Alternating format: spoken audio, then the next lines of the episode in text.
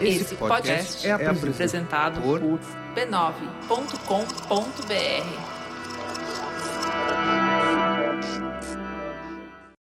Oi, tá começando mais um episódio do Põe na Estante. E esse episódio de hoje começa de um jeito diferente. Você que já nos ouve tá acostumado com um trecho de leitura na abertura do episódio. Eu sempre escolho uma parte do livro sobre o qual a gente vai falar para abrir essa conversa. Mas hoje não sou eu que vou ler não e não fui eu que escolhi é a própria autora, a Giovanna Madalosso, que escreveu Tudo Pode Ser Roubado, sobre o qual a gente vai falar, deu uma palhinha aqui para o Estante, mandou um recado para os ouvintes e escolheu um trecho de que ela gosta, fez a leitura para a gente. Antes de a gente começar, de a gente seguir para a leitura, alguns recados. Primeiro, você já sabe desde a estreia desta segunda temporada com o tema Leia Mulheres, que agora o Põe na Estante faz parte da rede B9. Inclusive, quero dar uma dica de outro podcast da rede, um episódio em especial, o episódio número 227 do Mamilos, que fala sobre afrofuturismo.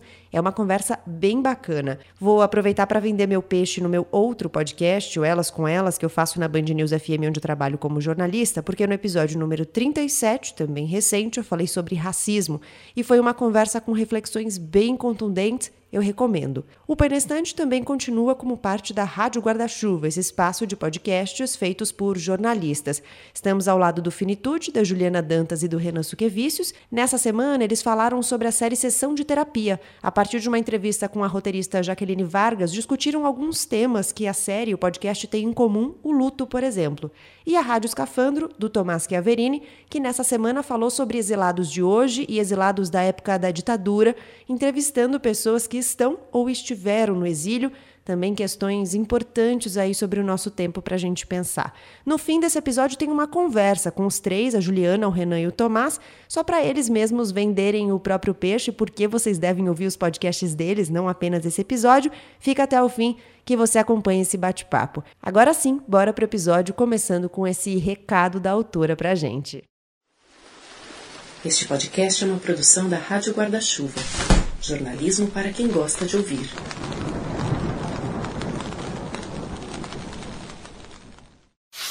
Foi por essa entrada sem batismo, iluminada por apenas uma lâmpada, que passei para encontrar o Biel.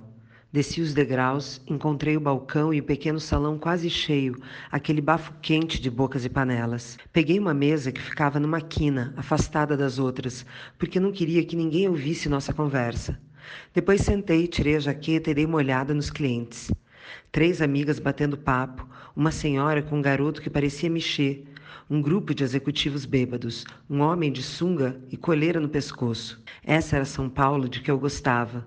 A São Paulo depois do expediente, quando as pessoas afrouxavam a gravata e deixavam entrever, como flores sinistras rebentando pelo corpo, as marcas de viver numa cidade tão obcecada com a produtividade. Porque no final, a verdade sobre uma cidade é essa o que sobra de cada um depois que as luzes dos escritórios se apagam. E aqui, como todo mundo sabe, o que sobra é pouco, um emocional talhado pelos excessos, um terreno propício para as patologias se instalarem. Mas eu ainda preferia ver as pessoas assim, na sua face mais combalida, do que projetando virtudes de currículo vitae à luz do dia. A protagonista desse livro é uma garçonete que trabalha em um restaurante chique da região da Avenida Paulista, um marco da cidade de São Paulo. Ela aproveita a abertura com clientes para estender o vínculo com eles para além da mesa. Vai parar na casa de homens e mulheres que frequentam o lugar e, portanto, são cheios da grana. E aproveita para roubar. Roupas de grife, sapatos, acessórios, até que aparece Biel, um vigarista de carreira que faz uma proposta: que ela aproveite o charme, o know-how, para seduzir um professor universitário fechado e um pouco arredio a tentativas de aproximação para roubar O Guarani, de José de Alencar. Isso mesmo, o livro, mas não qualquer um. Uma primeira edição, de 1857, valiosíssima. Tudo Pode Ser Roubado é o primeiro romance de Giovanna Madalosso e é também o tema deste segundo episódio da segunda temporada do Põe na Estante, que já começou.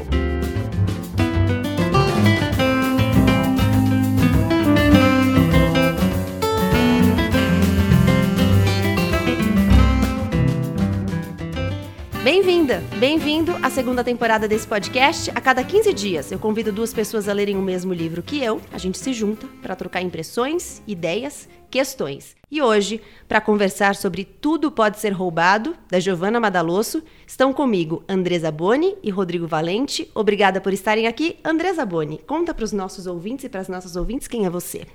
Eu sou jornalista, tenho veia de repórter, porque eu gosto muito de ouvir histórias, de ir atrás da notícia, de passar para frente a informação, passar para frente tudo que eu aprendo.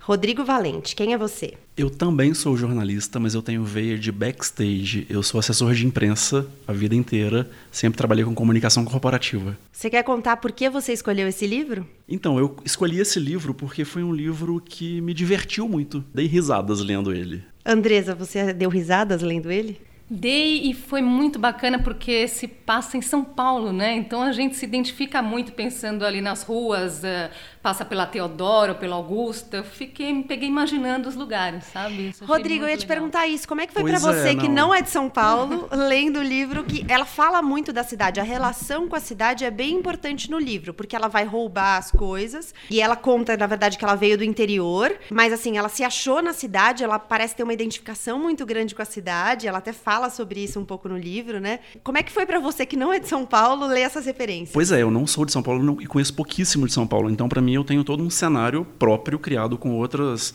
retalhos de lugares que eu conheço.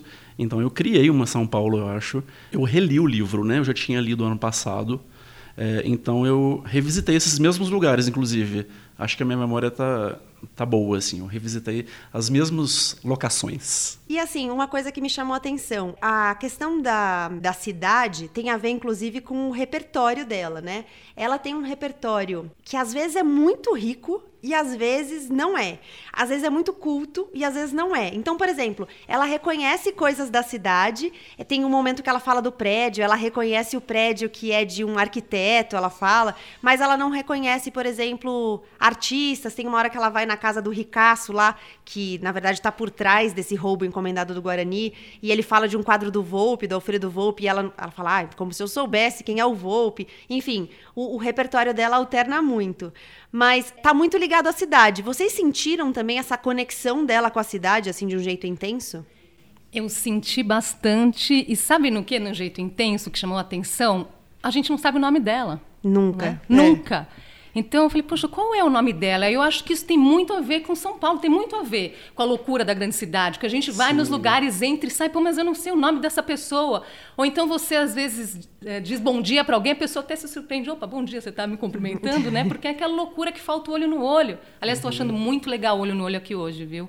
Porque poderia ter, né, estar sendo feito virtualmente, às vezes há essa necessidade, mas é legal quando isso acontece assim, né? Estou conhecendo aqui o Rodrigo, né, pessoalmente. Sabe uma coisa que me chamou a atenção, que tem a ver com o que a Andresa está falando? Eu não, fico, eu não consigo imaginar se, essa, se esse livro, se essa história dela, dela imagina, ela vai, rouba os clientes, e depois eles não vão atrás dela. E, e, assim, fica tudo bem, sabe? Pois é, eu fiquei pensando, gente, São Paulo é grande assim que ninguém se encontra, então... porque eu sou de BH e é um ovo, a gente se encontra na rua. Não, não, não. O mundo é uma ervilha, tenho certeza pois é, disso. É, então... Mas eu fiquei pensando, eu falei, nossa, em quantas cidades do mundo poderia acontecer uma história como essa? Porque é um, só num lugar de muita gente que ela consegue esse anonimato de que ela precisa para conseguir roubar aqui as coisas. consegue?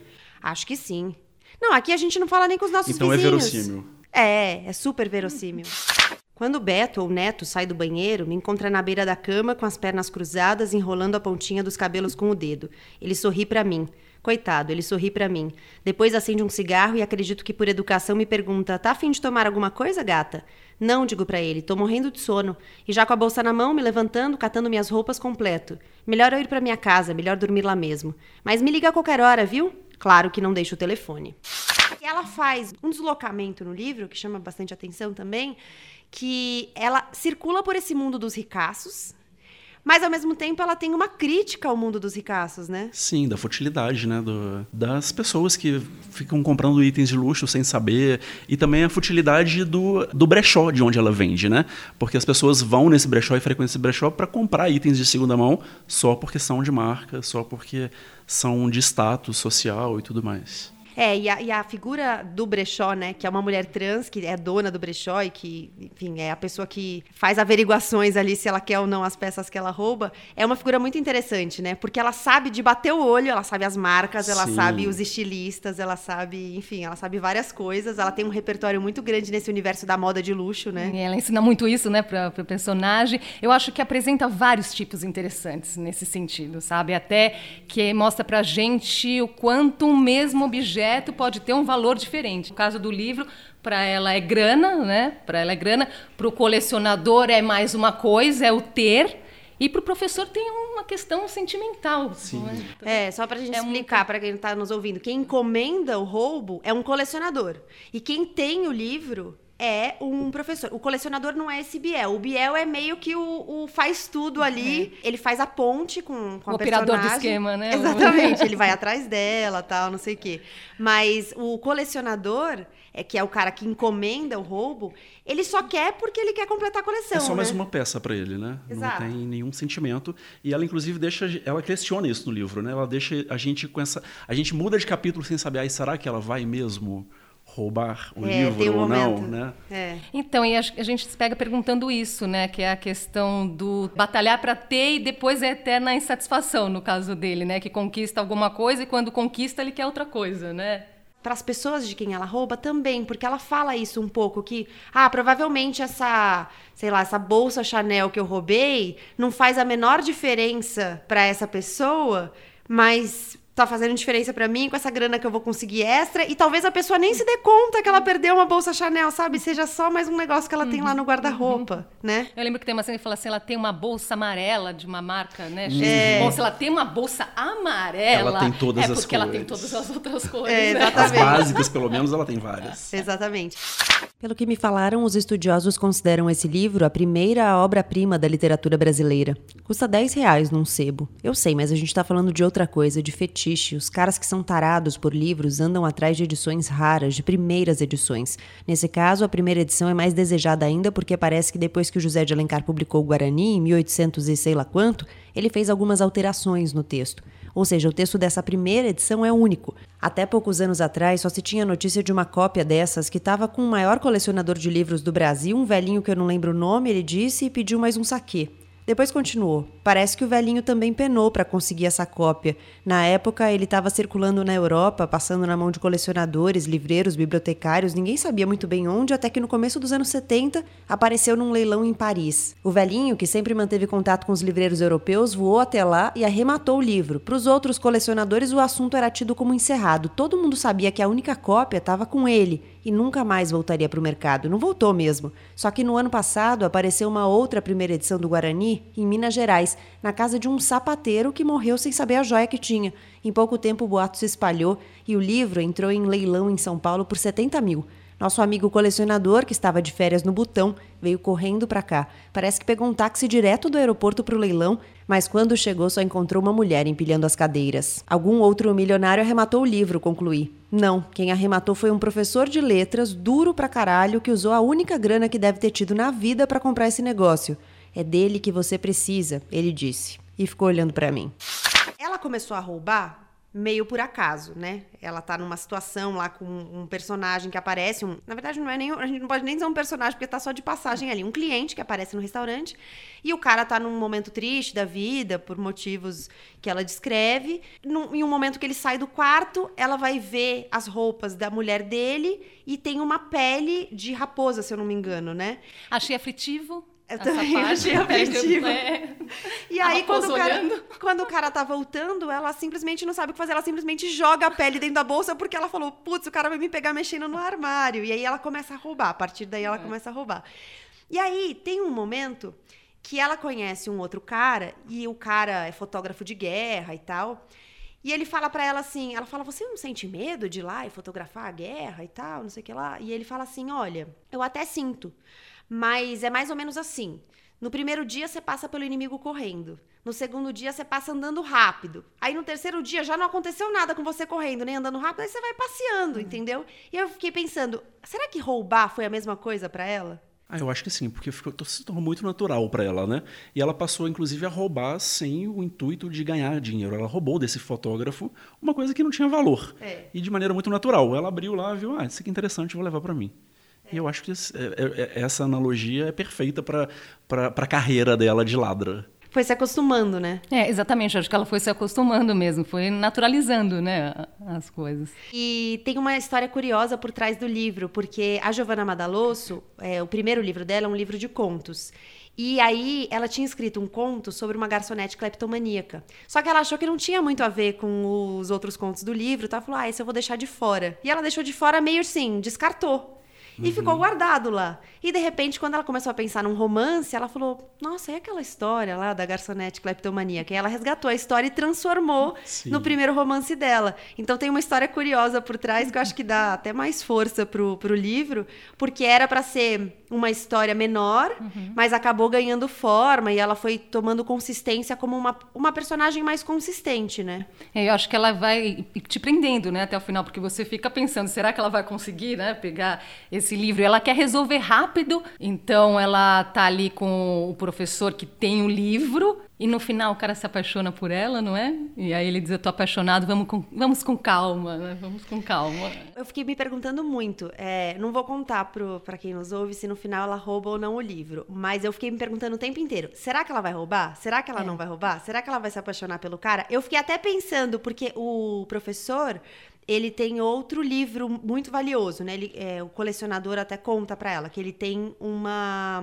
versão também valiosíssima, uma edição também valiosíssima das poesias completas do Machado de Assis. Falei, nossa, será que no fim ela vai roubar do colecionador e levar para o professor, sabe? Fiquei pensando uma virada assim na história, sabe? Uma coisa Porque ela se faz esse questionamento também, né? Mas eu vou fazer isso, roubar o cara pode ter assim, né? Fez um esforço danado, juntou toda a grana que ele tinha e que não um tinha para ter esse livro rolar. Ele, Exatamente. Ele acabou tendo problemas, né, na vida pessoal por pela por conta dessa compra que ele fez. É o que você tinha falado do questionamento do valor, né? Ela se questiona muito isso, assim, qual o valor de cada coisa para cada um, né?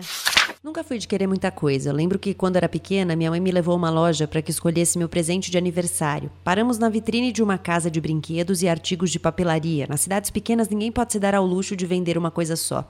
Se me concentrar, ainda consigo enxergar essa vitrine, as várias bonecas, um jogo de paralhinhas, uma bola estranhamente disposta ao lado de réguas e esquadros. Lembro de olhar e olhar e não conseguir responder à pergunta que se formava e dissolvia em volta de mim. Filha, o que você quer? Até que uma hora, perdendo a paciência, minha mãe me segurou pelos ombros e disse: Um grampeador, é isso que você vai querer. Lembro de voltar para casa segurando aquele objeto estranho, sem saber se devia ficar chateada ou grata pelo presente. Continuei assim, sem grandes vontades, a vida inteira num estado que muitas vezes julguei como apático, noutras como liberto. Mesmo depois que comecei a afanar essa coisa arada toda, raras vezes tive vontade de pegar alguma coisa para mim. E quando tive, passou rápido assim que o objeto saiu do meu campo de visão. A única coisa que me lembro de ter desejado muito foi uma cafeteira que vi na casa de um italiano, obviamente grande demais para ser enfiada na bolsa, de forma que tive que comprar a dita parcelando em cinco vezes sem juros. Pagaria mais se fosse preciso. Não bebo, não fumo, mas sou viciada em café. Então, se alguém me perguntar qual a minha visão de paraíso, não vou me sair com praias de areia branca ou mensarados ou joias. Meu paraíso é sentar no sol com uma xícara de café e ler revistas. Que sorte a minha ser uma sonhadora mequetrefe. O problema é que até uns anos atrás, nem o sol eu tinha. Meu velho apartamento conseguia estar numa posição em que o sol não batia nunca. Talvez até batesse se ele fosse uma construção nascendo no meio de um milharal. Mas não. Ele estava cercado, rendido por outros quatro prédios que o encurralavam no centro do quarteirão. Minhas janelas davam para uma medianeira de um desses prédios com tanta proximidade que se eu esticasse bem o braço, quase conseguia tocar o revestimento alheio. Quantas vezes não desejei que ali tivesse uma janela, um horizonte formado pela linha de um sofá, com uma televisão se pondo feito um sol atrás do couro ou corino, quem sabe a silhueta de um vizinho passando. Por pior que fosse, seria um horizonte mas o que eu via era só uma parede úmida, que às vezes também parecia um espelho do meu próprio prédio, o fungo do quarteirão nome do livro, acho que é uma marca importante da história, só que teve uma coisa que me incomodou muito. Em determinado momento, ela e o Biel estão numa conversa papo de bar e ele explica o nome do livro, com todas as letras. E aí me irritou, porque eu falei, poxa, a gente já tinha entendido, não precisava ter explicado, sabe? Mas enfim, vocês acham que tudo pode ser roubado? Sim. tudo, desde coisas imateriais até coisas materiais, igual é, é, é essa a metáfora do livro, né? Não, mas você acha o... que na vida é assim? Sim, eu acho que sim. Agora eu vou te provocar, igual ela provocou ele, né? Mas você acha Não que, que eu vá roubar, mas eu acho que é possível. E um pensamento pode ser roubado? Sim, gente, tá aí o... gente roubando ideia das outras e mas eu fiquei tentando fazer esse exercício. Eu falei, o que será que pode ser roubado? O que será que não pode ser roubado? Aí ele dá alguns exemplos, né? Liberdade. Podem roubar sua liberdade, do nada você vai pra prisão. Podem roubar um país, né? Ele fala das disputas territoriais e Sim. tal, não sei o quê. Mas, por exemplo, amor você não rouba. Será que não? Rouba? Como é que você rouba amor? Bom, não sei. Eu acho que amor você não. Talvez seja a única coisa que você não possa roubar. Eu acho que não, não rouba amor mesmo. Não rouba. E o que a gente está sentindo também ninguém rouba, né? É, o que a gente está sentindo de uma forma geral, né? Não só o amor. A então, gente pode até pode esconder o que está sentindo, mas está aqui dentro. Não acho que ninguém rouba, não. É, ela pergunta sobre o que a gente pensa, né? É, ela faz essa pergunta. É. Aí o pensamento é pode ser roubado? por isso que eu tava brincando até com ele. É. o que a gente pensa talvez possa ser roubado, mas só quando a gente diz, ou não? Só quando a gente só diz. Quando a gente diz. Agora, aquilo que você Mas acredita sabe, não sabe, pode ser roubado, né? Talvez o pensamento possa ser roubado por doenças. É verdade. Doenças podem ah, roubar nossos pensamentos. E os nossos A vida pode tirar um amor também. A vida pode roubar um seu amor. Mas o seu amor, não a, a pessoa que é quem você ama. O amor que você sente. Não, mas e se, e se acontecer. e se acontecer alguma coisa na vida da pessoa, uma coisa na, um acontecimento que vai roubar o amor e vai deixar de existir. Uma desilusão. Pensa numa desilusão, não é um amor roubado pela vida? É um bom argumento. Eu acho que essa, essa conversa vai longe, sem entender, né? Muito bom. Não, mas é um bom argumento é, mesmo, porque é. às vezes as, as, decepções que a gente tem pelo caminho nos roubam até os sentimentos mesmo. De repente a gente está sentindo uma coisa boa e o que a gente está sentindo de bom é roubado, transformado em algo que não é tão legal assim.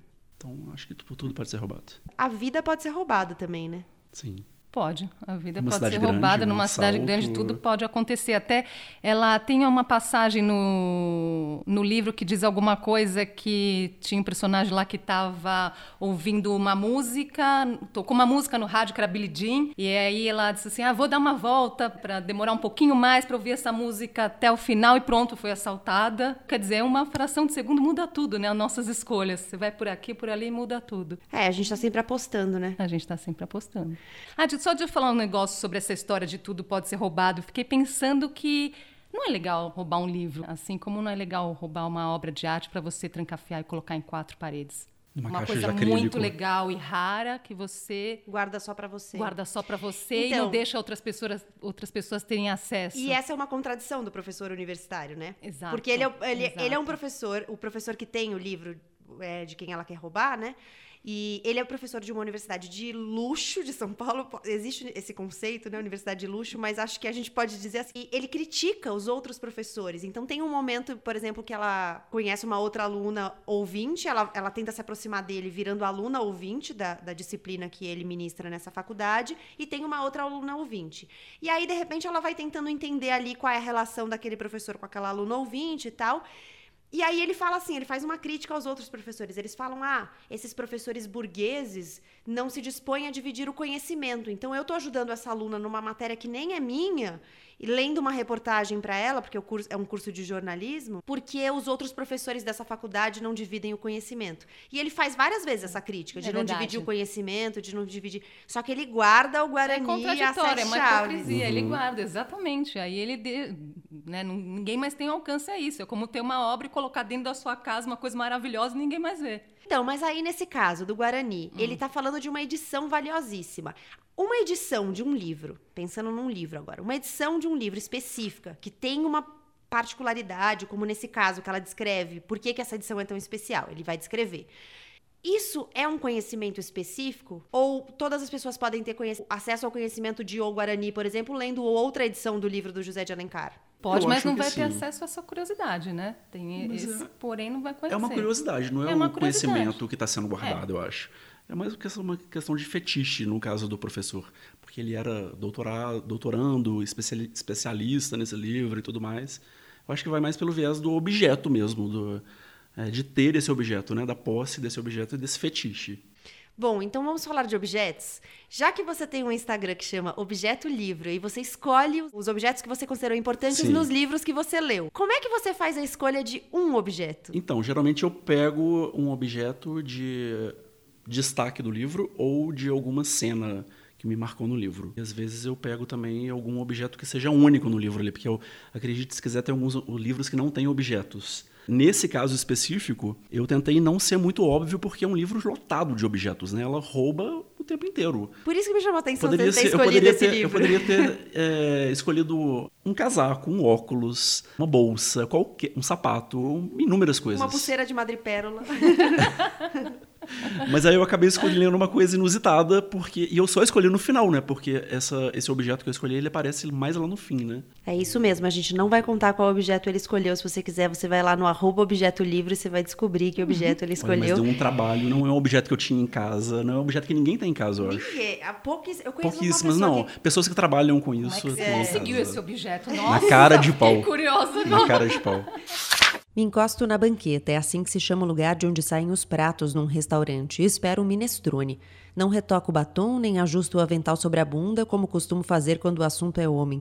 Mulheres costumam ser mais sofisticadas e dispensam esse tipo de recurso, então concentro minha energia em pegar o minestrone e atravessar o salão olhando para Camila. Deixo o prato sobre a mesa e tocando o ombro dela digo: "Cuidado, tá quente". Depois sigo meu caminho pelo salão. É sexta, tenho várias outras mesas para atender. Pessoas comendo para matar a fome, comendo para sentir prazer, comendo para se acalmar, comendo para se esconder. Impressionante como um gesto tão rudimentar pode adquirir tantas variações quando filtrado pelo emocional estropiado do ser humano. Mas hoje nem tenho tempo para me alongar nesse tipo de pensamento porque as mesas pululam, as mãos acenam, tiro pedidos, sirvo bebidas, entrego contas, imagino como é um seio sem carne, um espaço sem função num corpo onde tudo tem função. Estou de olho na Camila e percebo quando ela para de comer, deixando a colher atravessada sobre o prato e mais de meia sopa lá dentro. Me aproximo e retiro o resto do minestrone sem questionamento. E então proponho como ela antes proporia. Posso escolher tua sobremesa? Ela sorri. Uma cumplicidade bobinha, mas ainda assim uma cumplicidade passa por nós como uma brisa. Voltando a ser ela mesma e não dois olhos boiando num pensamento distante, ela se ajeita na cadeira e diz para mim: Me surpreenda. A frase é sugestiva e dou uma risada safada, tão safada que ela baixa os olhos, mas percebo no canto de sua boca uma pequena curva que leio como um sinal de aprovação. Eu queria voltar para a questão da cidade, porque hum, a transgressão dela acho que está muito relacionada à cidade também, a ocupação de espaços. Ela tem umas regras, né, que ela impõe muito claras. Então, nas regras de, do roubo, por exemplo, da, do que ela rouba da casa das pessoas, ela tem duas regras, que ela se desfaz rapidamente das coisas que ela rouba e nunca usa, nunca usa, nunca usa algo que ela roubou. Então, ela sempre leva para esse brechó de luxo onde ela sabe que vai ter saída outras regras. Por exemplo, no restaurante em que ela trabalha, ela nunca roubou. Ela fala, eu nunca roubei nenhum sachê de açúcar, porque basicamente. É o sustento dela, né? Ela não é, pode se queimar lá também. É né? o oficial, é, é lá, e é. lá é o outro também, é o alternativo, porque é de lá que ela tira os alvos Sim. dos roubos, né? E aí tem um momento desse, do livro que ela tá numa situação com o Biel, eles precisam usar um táxi. E o taxista é saxofonista, ele conta que é saxofonista. E aí o Biel fala Puxa, então toca aí pra gente. Ele, não, mas eu tô dirigindo. Não, então vamos inverter. Deixa eu dirigir seu táxi e você vai atrás tocando saxofone. E eles fazem essa inversão. E aí ela se sente transgressora. Ela sente que. Ela fala assim: foi o momento em que eu senti, senti que eu tava transgredindo regras ela ficou e que eu não podia, ali, né? não podia fazer aquilo. Como é que vocês acham que a gente mede pessoalmente, individualmente, que é transgressão e o que não é transgressão? Como é que a gente coloca esses limites? Porque nem sempre tem a ver com lei. No livro, a gente se depara com figuras que têm morais muito diferentes. Sim. Tipo, referências morais e é. padrões morais muito diferentes. Como é que a gente vai construindo isso ao longo da nossa vida, assim? Eu estou num processo de desconstrução, eu acho. Eu acho que isso a gente não constrói, a sociedade já está aí, tudo construído. Você vai absorvendo. Algumas pessoas não desconstroem e outras vão se trabalhando para desconstruir, eu acho. É, que para desconstruir, essas são coisas muito arraigadas, né? Para desconstruir, acho que você tem que questionar o tempo inteiro, né? Sim. Eu me faço muito o exercício de perguntar: isso não é permitido por uma boa razão? As coisas que não são permitidas não são permitidas por uma boa razão? Vocês acham que há razões múltiplas para algo não ser permitido? Ah, eu acho que algumas regras existem para ser quebradas, inclusive, não? Acho que sim. Música boa, ele disse pro taxista. O taxista aumentou o som e contou que naquele horário aquela rádio só tocava jazz. Coisas bacanas, como tal e tal artista, que o taxista citou e que o Biel também parecia conhecer. Intrigado com o conhecimento do rapaz, o Biel perguntou como ele sabia tanto de jazz, um ritmo que não era dos mais populares entre os brasileiros. Meu sonho é ser saxofonista, o taxista disse. Então contou que desde pequeno, desde que viu Dire Straits tocando na TV, ficou apaixonado pelo instrumento. Custou para os pais entenderem que, em vez de um violão, o menino queria aquele trambolho caro de metal que sozinho não animava churrasco nem festa. Foi ele mesmo quem comprou o instrumento com 17 anos. Desde então, vinha estudando sax, mas cada vez menos. Tinha dois gêmeos pequenos, trabalhava 14 horas por dia e, na última vez que tentou tocar em casa, a mulher, com um menino no colo e o outro pendurado na perna, ameaçou silenciá-lo com uma batata na cabeça. Depois de contar isso, olhou em direção ao porta-malas e disse: O coitado tá que nem geme. O sax está aí atrás? O Biel perguntou. Aham, o taxista respondeu. Então pega ele. Eu e o taxista olhamos para o Biel como se não tivéssemos entendido o que ele disse. Você não quer tocar? O Biel disse. Taxista fez que sim com a cabeça. Então vai lá, pega o sax, eu dirijo enquanto você toca. O taxista continuou olhando para o Biel. Vai, rapaz, eu vou pagar a corrida, quer dizer, pago desde que você não toque Careless Whispers, tudo bem? E ajeitando o chapéu, continuou: Música de puteiro me deprime. Quando me dei conta, a troca estava feita. O Biel dirigindo, eu ao lado dele, o taxista com um instrumento em punho no banco de trás. Acho que nunca tinha visto um homem tão animado numa segunda-feira. Embora não sorrisse, já soprava qualquer coisa no sax, vibrava com o resto do corpo. Lembro que seus joelhos se abriam e fechavam rápido como as asas de uma borboleta. O Biel também parecia estar se divertindo, e nesse dia, mais do que em qualquer outro, tive a sensação de que ele não era um coroa misterioso, nem um elemento avesso ao sistema. Ele era apenas um sujeito imaturo, com tudo de bom e de ruim que isso acarreta. Quanto a mim, eu não sabia como me comportar. Ainda mais quando percebi que o Biel tinha mudado o caminho, que entrava na marginal, que dava voltas pela cidade, ir em direção a nada, de repente, me pareceu estranho. O que chamou atenção ou chamou atenção para vocês o ambiente de ultra ricos que ela vai descrevendo ao longo do livro? Super. Essa parte eu dei risada de várias coisas, né? Então, ela quando ela estava descrevendo o sapato de de uma descrevendo com detalhes como que era o sapato, umas coisas excêntricas, o ambiente. E ela fala que os sapatos não mentem, os né? Sapatos que é pra onde não você mentem. Eu pensei muito nisso, falei: "Nossa, deixa eu pensar nos meus sapatos, né? Os sapatos não mentem, o sapato, a roupa diz muito sobre uma, sobre uma pessoa, mas os sapato, né? Tem até um momento que ela fala do Biel, né? Que é. ele se vestia bem e tal, não sei o quê, mas ela olha mas pro sapato, sapato dele. Né? É, o sapato entrega que ele não, não tem grana real. O sapato né? todo gasto, né? E, e, São Paulo tem, acho, um pouco esse ambiente que a gente fica indo de um lugar para outro. E eu fico imaginando, porque eu não tenho convivência nesses círculos, mas eu fico imaginando se as festas dos ultra ricos são como ela descreve no livro, né? Porque rola de tudo na festa. O livro tem alguns clichês. Então, por exemplo, nessa festa, tudo que você espera ver, você vê mesmo na festa. Né? Você uhum. lê na descrição, você sabe que vai estar tá lá. Muita droga, é. muita, muito sexo. O poliamor, né? O poliamor. Sim, ela pega vários, várias, várias coisas da moda, vamos dizer assim, pra, e coloca no livro, né? Poliamor. Mas você acha que ela coloca como um questionamento? Alguns sim outros não. O poliamor, por exemplo, não. Esteve ali só para cumprir uma tabela de que está na moda falar de poliamor. Vocês sentiram também presença de muitos clichês no livro? Sim, mas eu até acho que foi proposital nesse sentido, não me incomodou. Não, também a mim não me incomodou, mas é, eu acho que ela usou de muitos assim, a figura da mulher da mulher trans, o poliamor, os super ricos, ela trouxe vários, vários cenários, igual você disse que ela foi pelo clichê desses cenários a trans que apanhou, os super ricos com todos os detalhes, o, poliam o poliamor incompreendido. Confirmando minha suposição, Esmeralda me apresenta o rapaz dizendo: Esse é o Pablo, nosso namorado. Tento reagir à informação com naturalidade, falando algo como bacana, mas logo percebo que não é isso que eles querem ouvir. Eles querem que eu fique chocada, que eu reaja como se estivesse vendo na minha frente um grupo de unicórnios. Então, externo toda a minha perplexidade e pergunto: Mas espera aí, vocês todos namoram? Como partes de um mesmo organismo, os quatro balançam juntos a cabeça. Depois Esmeralda me conta que originalmente eram dois casais.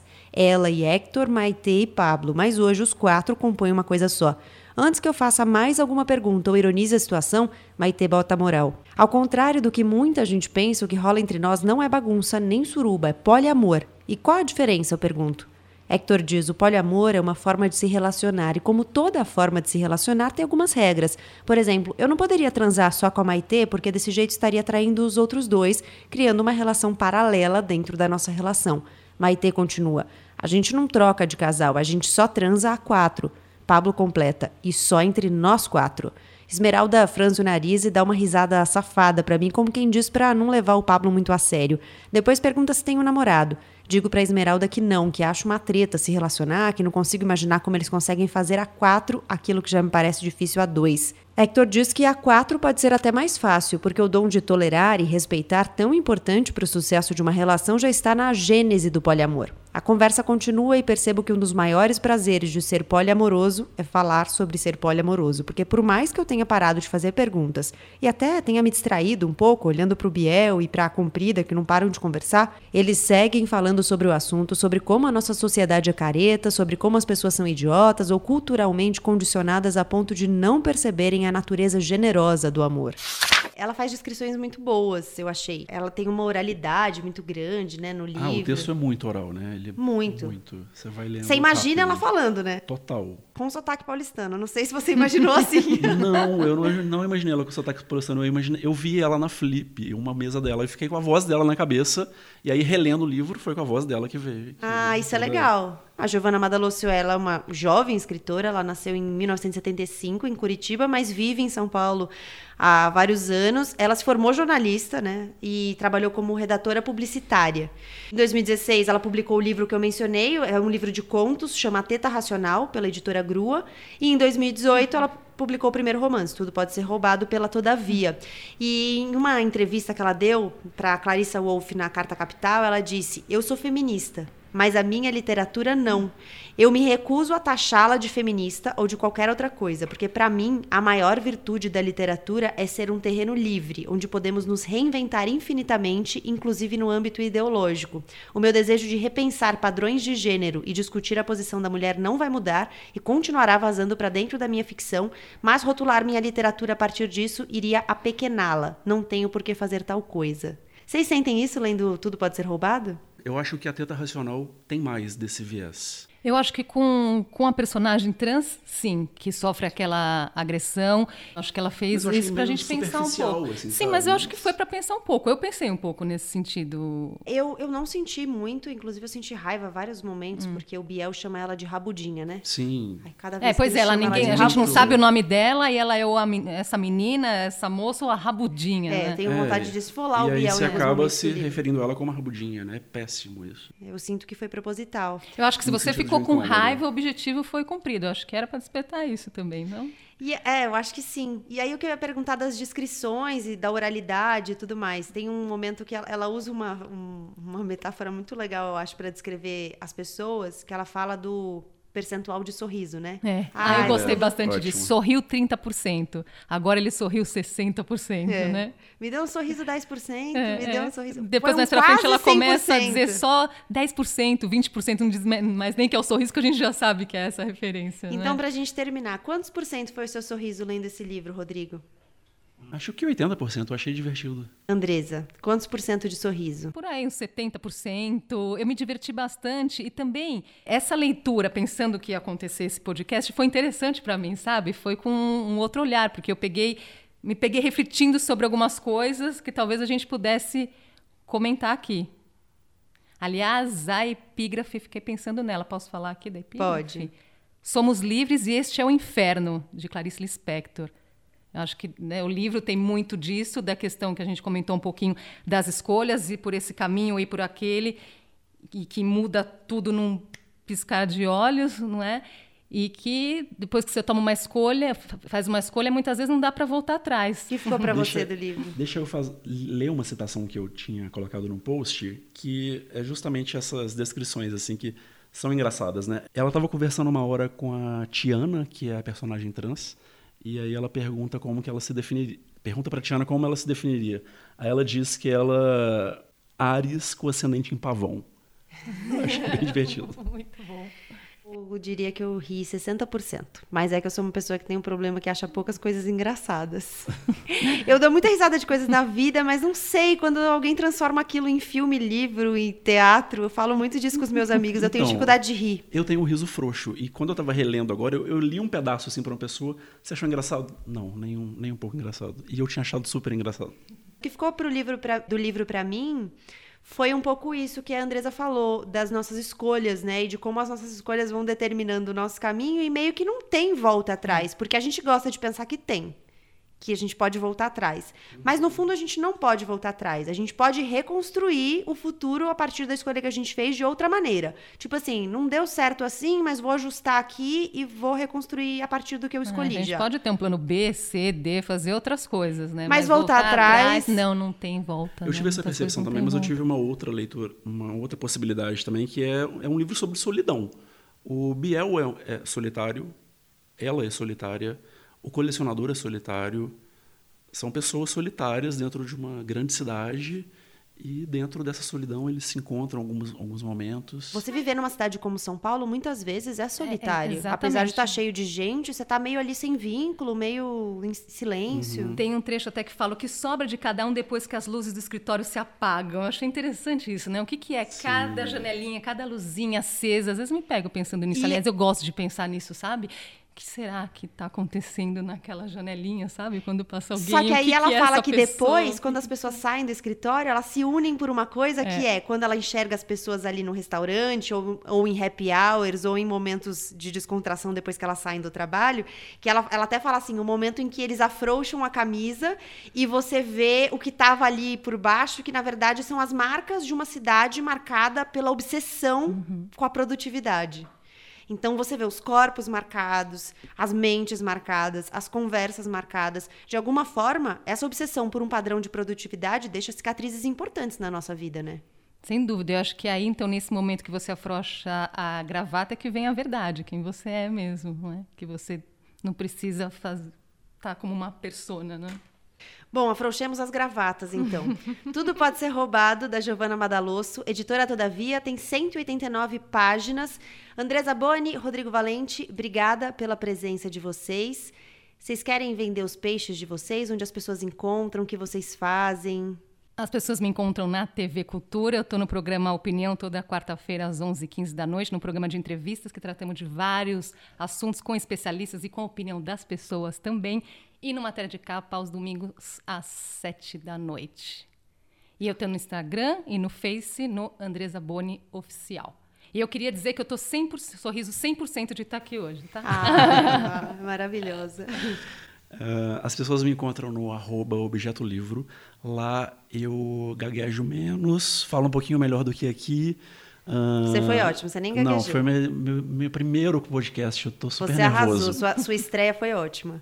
E então lá eu estou falando uma brincadeira sobre livros e objetos e também no arroba Valente, que é o meu pessoal. E além de tudo, o Instagram é lindo, lindo Obrigado. mesmo.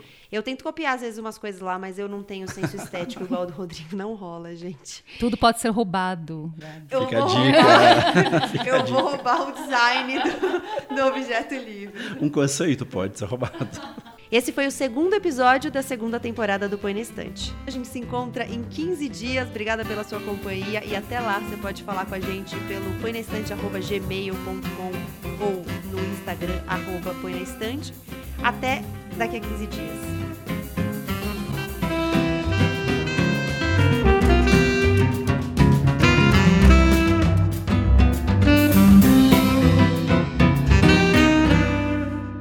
Peraí, não vai embora ainda não? Fica mais um pouquinho que esse episódio aqui tá que nem filme da Marvel e tem conteúdo depois dos créditos. Fica com essa conversa aí da Rádio Guarda-Chuva só para você saber um pouquinho mais sobre os outros podcasts que fazem parte do nosso espaço feito por jornalistas.